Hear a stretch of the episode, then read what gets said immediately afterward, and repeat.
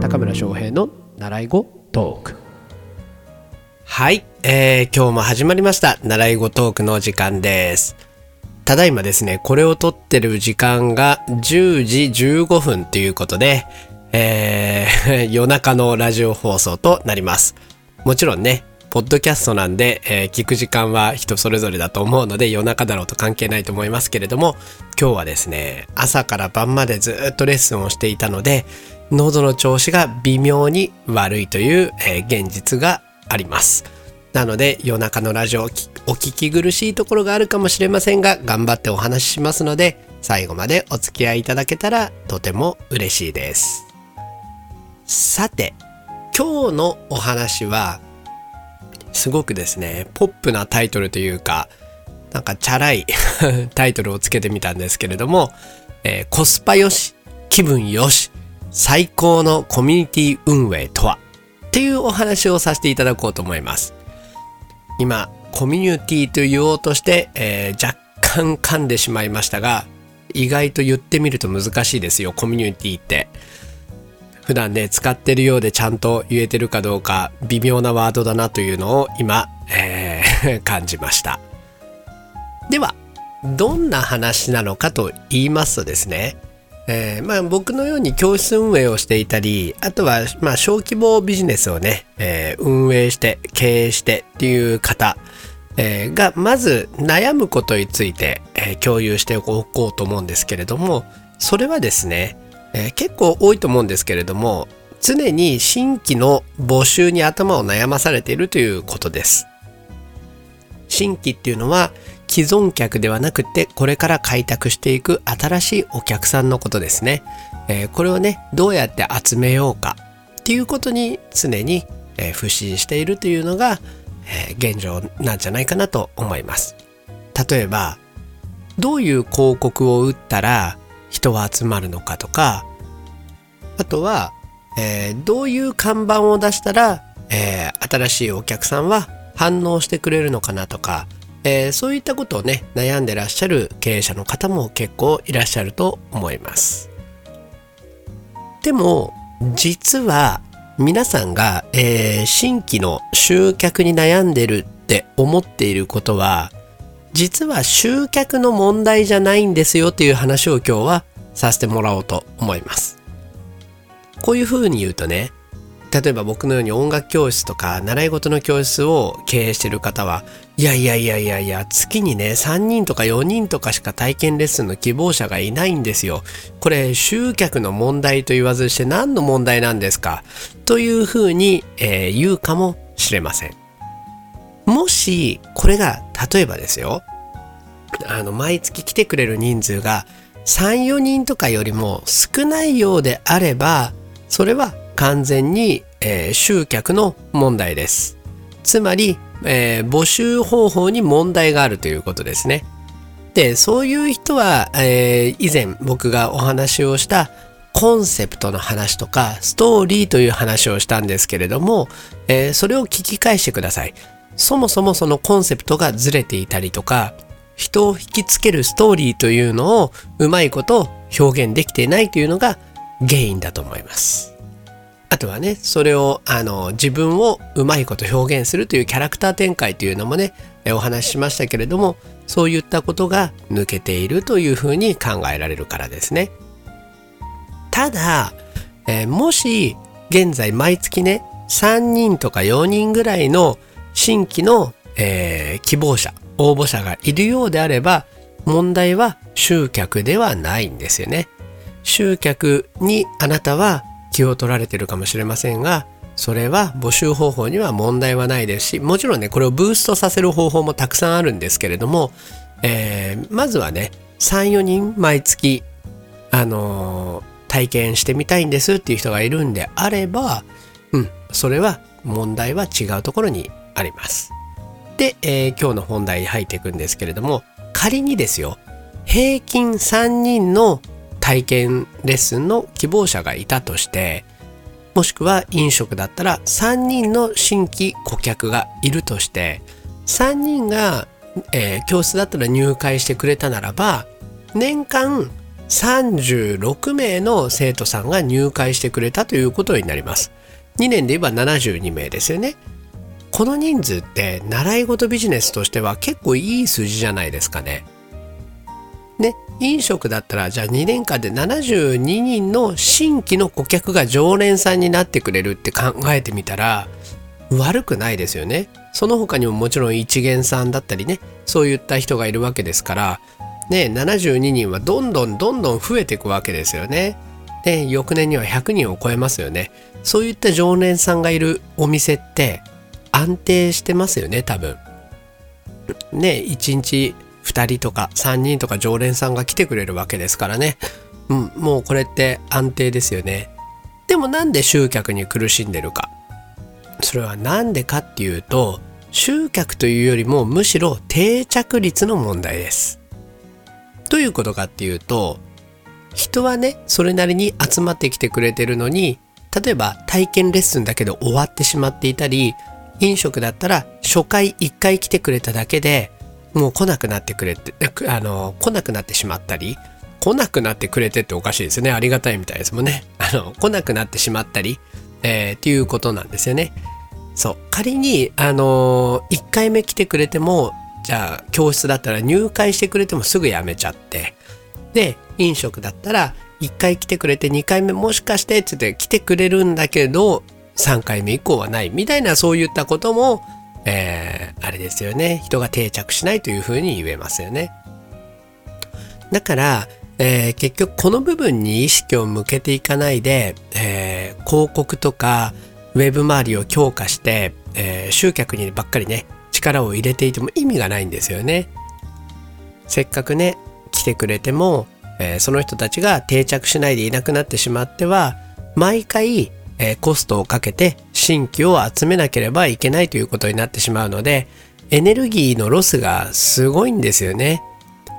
やっぱり集客して入会していただく、えー、飲食だったら来てもらって気に入ってもらうまでの一連の流れっていうのが一番コストとエネルギーがかかるんですね。まあなんかあのよく言われる例えですけれども乗り物とかでもそうですよね。飛行機とかでもそうですね。あの一番最初離陸する時に一番の燃料とエネルギーを使うんですよね。それが動き出す時です。で一度動き出してしまえばそんなにエネルギーとかをねかけなくてもあの飛んでいくんですよね。ロケットなんてねほとんどのエネルギーはあのドーンと打ち上がる時に消費されるわけですもんね。だからそこが一番エネルギーがかかるのに、あの、毎回それをやってるっていうのは、本当にもったいないことだなと思います。例えばですけど、教室ビジネスだったら、無料体験レッスンとかね、無料でやるわけですよ。例えば僕だったら1時間のレッスンをしっかりと、えー、やることでね、教室の雰囲気を分かってもらうんですけれども、あとはまあ教室の説明をさせてもらったりとかね、うん、あのっていうのはまああのお金の面で言っても1円にももちろんならないですしそもそも初めての人と会うっていうのは緊張もちろん僕だってするんですよ。周りから見ると緊張してないように見えるみたいですけれどもそんな僕でも緊張はある程度してますし精神的にはかなり疲れるんですね。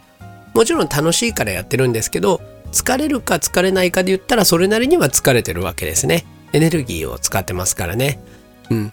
なので、やっぱりすごくエネルギーコストというのはかかってるわけですよね。でですね、まあ、あのこれが無事にあの入ってくれるっていうことになって、あの気心がだんだん知れてきますよね。回数を重ねると。そうすると使うエネルギーというのもあのどんどんどんどん抑えられるようになってきて相手のこともだんだん分かってくるので楽しくなっていくわけですね僕も。そうするとああ、次はこんな話しようかな。あ、あのネタこの子に言ってみようみたいな、あの、普段からね、もう次会いたいなみたいな気分になってくるわけです。もうほんと友達と会うような感じで、えー、心待ちにしてるんですよね。で、こういう状態の時って当たり前ですけど、ほとんどエネルギー使ってなくって、うん、あの、すごくもうワクワクしてるわけですからね。うん、なので、エネルギーを全然使わないということですね。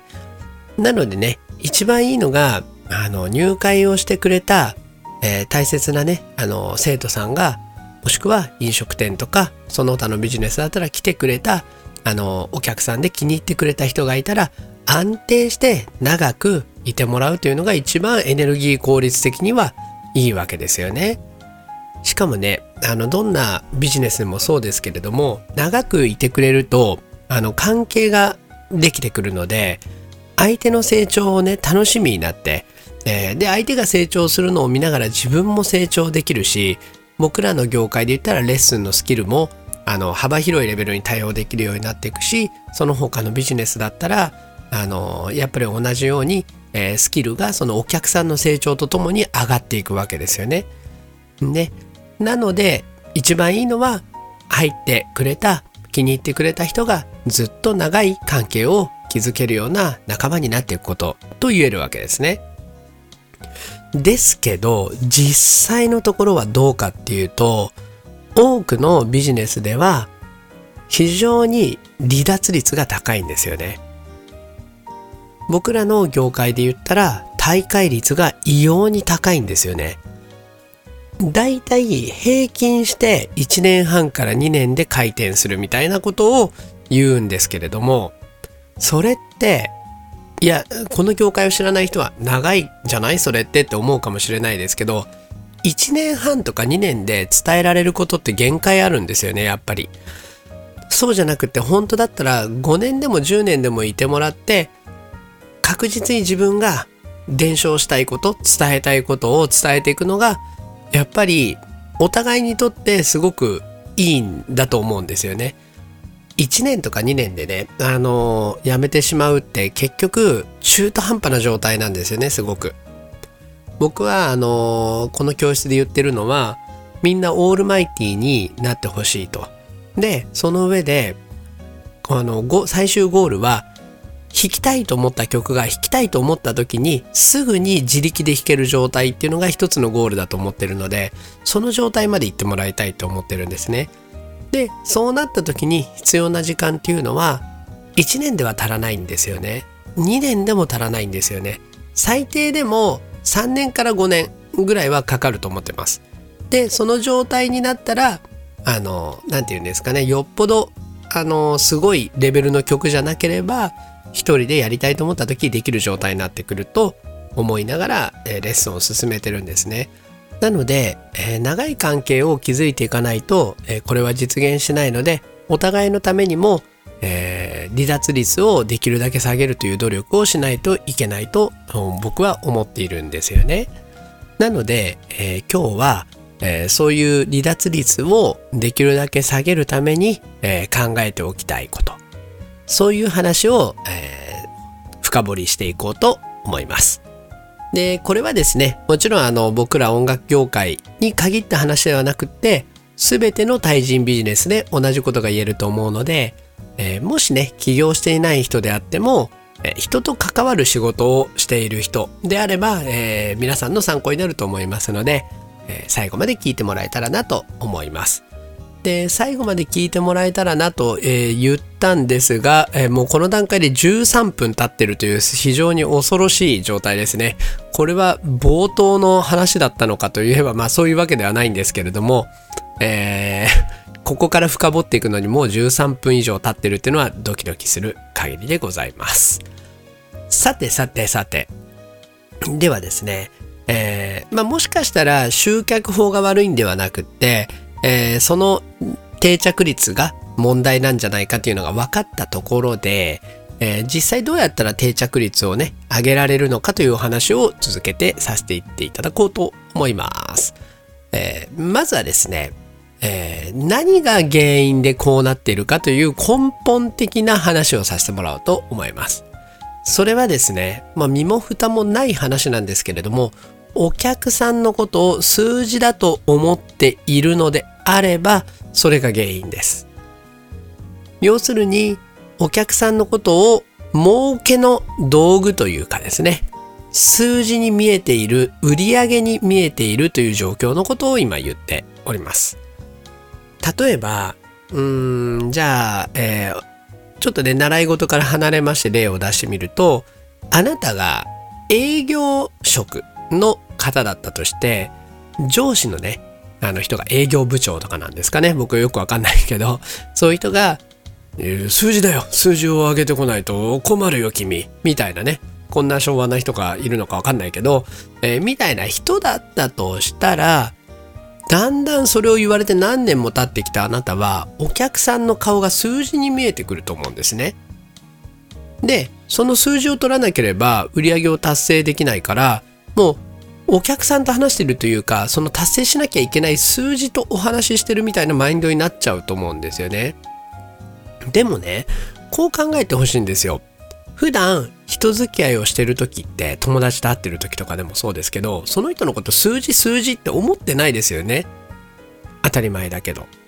だけどそういう仕事になってくると数字数字って思っちゃうんですよねつまり数字にとらわれていると普段は普段はしないような不自然な人間関係を構築しちゃうということなんですよね。不思議ですよね。ね、ただビジネスで出会ったっていうだけで相手のことが数字だと思っちゃうんですよ。ね、例えばじゃあ相手からその数字をいただかないとって思ってるとじゃあ下手に出ないと契約は取れない。とか逆によしちょっとここは強めのトーンで押してみようとかね。謎の小手先のトークテクニックに頼っちゃうんですよね。でもねあの何度も言って申し訳ないんですけれどもプライベートであった相手とか友達とか家族とかにこういう風な付き合い方ってしないですよね。数字だって思ってないからやっぱ不自然ですよね。そう相手にどういう風な態度をとったら喜んでもらえるかなとかねあのーどうやったら2人で笑えるかなとかそういったことを考えますよねむしろ。サプライズを考えてみたりね。なのにですよ。急に仕事になったら謎の下手に出てみたりね。こびてみたりね。そういったことをするわけですもんね。だからそれはうまくいかないですよね。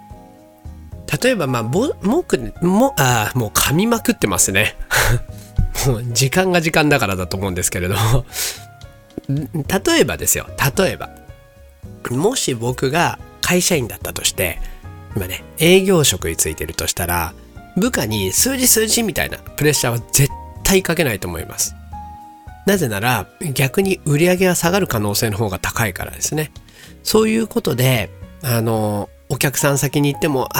あ、上司にこう言われてるからなんとかしなきゃって謎のプレッシャーがかかって、もうどんどんどんどん相手が数字に見えてくるんですよ。そうしたら人間関係って構築できないですよね。ね、よっぽど器用な人じゃなきゃそれは無理です。ね、ビジネスの世界だってあの人対人ですからねそういう不自然な関係っていうのは仮に一度うまくいったとしたって長期的な視点で見たら絶対マイナスなんですよだけどそういう人が多いのは僕はよく分かってるのでなのでこの業界に入ってくる人でもそういう人が多いのはよく分かりますでもねこういう時によーく考えてほしいのはできる営業マンってめちゃくちゃお客さんに気に入られてますよね。それってなぜかっていうと自然な関係を築けてるからなんですよ。だから気に入られるし、だから一営業マンとしてではなくって友人のような感じで付き合ってもらえるんですよね。ね、こういうこと言うとね、絶対そんな甘いもんではないっていうね、人がいるのも知ってるんですけれども、うん、でも違うんですよ。あの、本質は多分そこではなくて本当に自然な関係を築ける時初めて売り上げっていうのは最大化するって僕は思っています。ね。で多分ねあの本当にこびたり下手に出るんじゃなくて相手を喜せば喜ばせようみたいなマインドで例えばあとはまあ幸せをね感じてもらいたいなみたいな思いで接してる時に相手はその人のために何かしてあげたいと思ってその人が営業マンであればじゃあちょっと数字に貢献してあげようかみたいな気分になるんだと思うんですよね。ね。でこうやって良い関係性仕事とか関係なく、うんあのー本当に人間らしい関係が、えー築けるんだと僕は思っています。でねあのー結局こう友人関係とかでもそうですよね。なんか打算的な付き合いって結局自分も面白くないし相手も面白くないしね、ただ友達っていうもうカテゴリーで付き合ってるからもうしょうがないから連絡取るかみたいなねそういうなんか悲しい問題になっちゃうので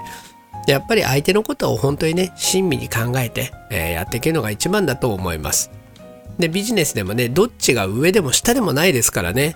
売る方が下で、買う方が上だとかもないですからね。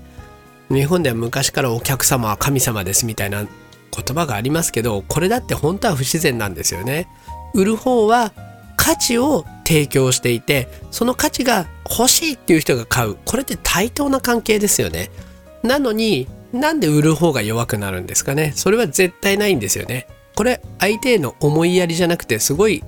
何て言うんですかあのー、自分を卑下して落として落として落としてすごく自分に対して失礼な行為だと僕は思っています。なので仕事で出会った相手だからあの友人のようになってはいけないとかもないしでなんかそれってもう本当日本の謎の洗脳だと思ってるので同じ人間同士ねあの、出会ったきっかけが仕事っていうだけであって、そこは勘違いしないでほしいなと思います。で、これは本当に余計な思い込みだし、これからの時代、すごく今っぽくない発想だと思います。昭和的なね、あの、まあ、今もう令和になっちゃったから平成的って言ってもいいのかもしれないですけどね。平成だってもう相当ね、30年とか経つわけですからね。うん。で、実際問題、今の世の中インターネットがこれだけ広がったねっていうこともあってすごく世の中シームレスにつながってるんですよね。だから仕事とプライベートの境目ってどんどんどんどんどんどん曖昧になってってそのグラデーションってほんと微妙なものになってるんですよね。そんな時代においていやもうお客様ですからとか低姿勢に行かなければみたいなのってもう旧時代的すぎるんですよね。もう本当にあのその考えで生きてるとこれからの時代どのビジネスでもポシャっていくと思います。だから僕自身のマインドっていうのは教室に来てくれる生徒さんたちのことも心の底から大切な仲間だと思ってますお客さんだって思ったことないです大切な仲間ですだから飲みに行くことだってあるし一緒にねあの飲みに行くことだってあるし一人一人友人だと思ってるから時にはあの、注意することもあります。こうした方が絶対いいと思うよって。で、昔の考え方だったら、1位音楽の先生がそんなプライベートに対して、これ違うんじゃないっていうのって、多分、それ自体がおかしいっていう、と思うんですけれども、それは、当たり前ですけど、ビジネスを通して出会ってるけれど、大切な仲間だと思ってるから言うんですよね。ここがこれからの時代のシームレスな世界なんだと思います。確かにね、教室ではギターを中心に教えてますけれども、どうすればこの人が、えー、ギター以外でもね、そうですけど、あのー、人生を楽しく生きてくれるのかとか、どうすれば生きがいを感じてくれるのかとか、そんなことを一生懸命考えながら、えー、僕はレッスンをさせてもらってます。だってね、大切な友達とか家族だったら絶対そうしますよね。自分に相手の可能性が見えたらこういうのあるよ。これすごい楽しいからやってみたらって言いますよね。なのになんでね、その分野で出会ったからといって、例えば営業だったら営業マンとお客さんで出会ったからってそういうことをしちゃいけないんですかね。それって囚われすぎですよね。ね、こういう堅苦しい生き方っていうのは自分がすごいストレスにさらされることにもなるし不自然なんですよね。なのに今までの世の中ってのはそれを求めてきたんです。謎ですよね、ほんと。僕らもね、よくね、あの、言われました。あの、学生時代、先輩なんだから、敬語を使って、先輩なんだから、こういうふうに頭を下げなさい、みたいな。いやいやいや、同じ人間ですからね。いやまあ100歩譲って敬語を使うのはいいけれどやっぱり必要があれば違うということも必要だしなんだろう相手を伸ばす可能性があると思ったら一言上の人だって言ったっていいですよね。それが人間同士の付き合いだし家族友達だったら絶対言うことですからね。うん。そうだと僕は思っています。でこうやってねあのー、人間らしい関係を築いていけば自分も楽しいですし、副産物として大会率、離脱率が極限まで下がるという効果が得られます。なんでかって言ったら、そこには力強い関係が生まれてるからなんですよね。その関係が生まれた場所から離れたいってなかなかやっぱ思わないですよね。お互いに大切な仲間だって思い合ってるからその仲間同士はやっぱり力強い絆で結ばれますよね。例えば僕の教室で生きてる人たちがねあの僕とそういう信頼関係ができていてその生徒さん同士が出会う場っていうのがあるんですけど飲み会とかそういうライブとかねそういったもので出会うわけですけれどももう僕との関係もできてるっていうのもあってすぐにその仲間同士が打ち解け合うんですよ。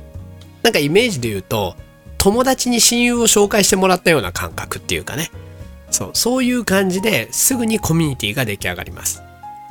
でその関係性つながりが心地いいから、えー、場がどんどんどんどん盛り上がっていくんですよね。でこれが最高の、えー、僕はコミュニティ運営だと思っています。これっていうのは相手のことをお客さんと思うんではなくて大切な仲間だと思うということです。で結局どうなっていくかっていうとイベントをやるときにみんなで、えー、知恵を出し合って考えるようになってどうやったら楽しめるかなってみんなで考えるようになるんですよね。そうすると僕一人で考えてたら絶対に実現しなかった世界がそこに立ち現れるようになるんですね。ね、あの相乗効果ですよね。だからたかだかね一習い事って言うかもしれませんけれども一人一人の生きがいみたいなものにちゃんと貢献できるそういう存在になり得るということですね。なのであなたがもしこれから習い事の先生になろうとか今やっているけどうまくいってないっていうんであればそういったところに目を向けてもらえたら、えー、大きく変化するんじゃないかなと思います生徒さんを生徒さんと思うんではなくって本当に心から大切な友人の一人だっていうぐらいに思ってみることでかなり見える世界は変わります。しその方が自分も楽しいです。それだけ多くの友人をねいろんなタイプの友人をいっぺんに手に入れられることって人生では絶対ないですからね。そうしないともったいないと思います。で、えー、この段階に至ってくると新規客なんて募集しなくても全然大丈夫です。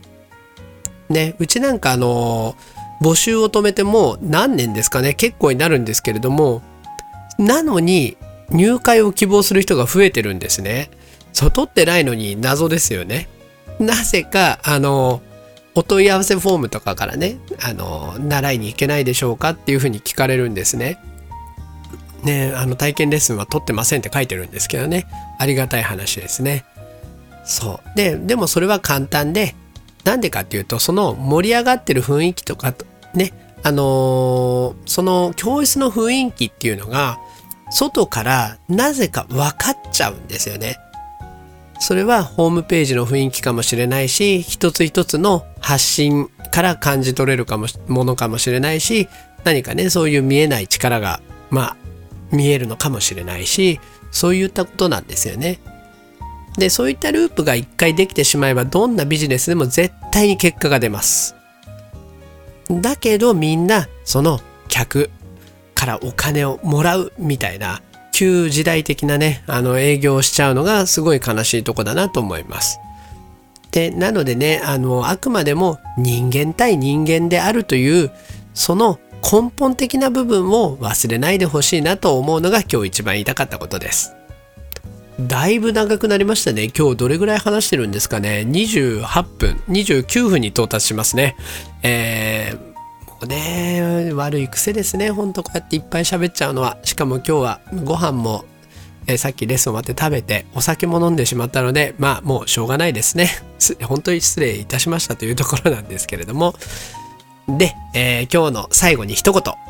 えー、言わせていただいて終わろうかなと思います。どんなビジネスでも客を客と思うな。仲間と思って大切にしろ。ということです。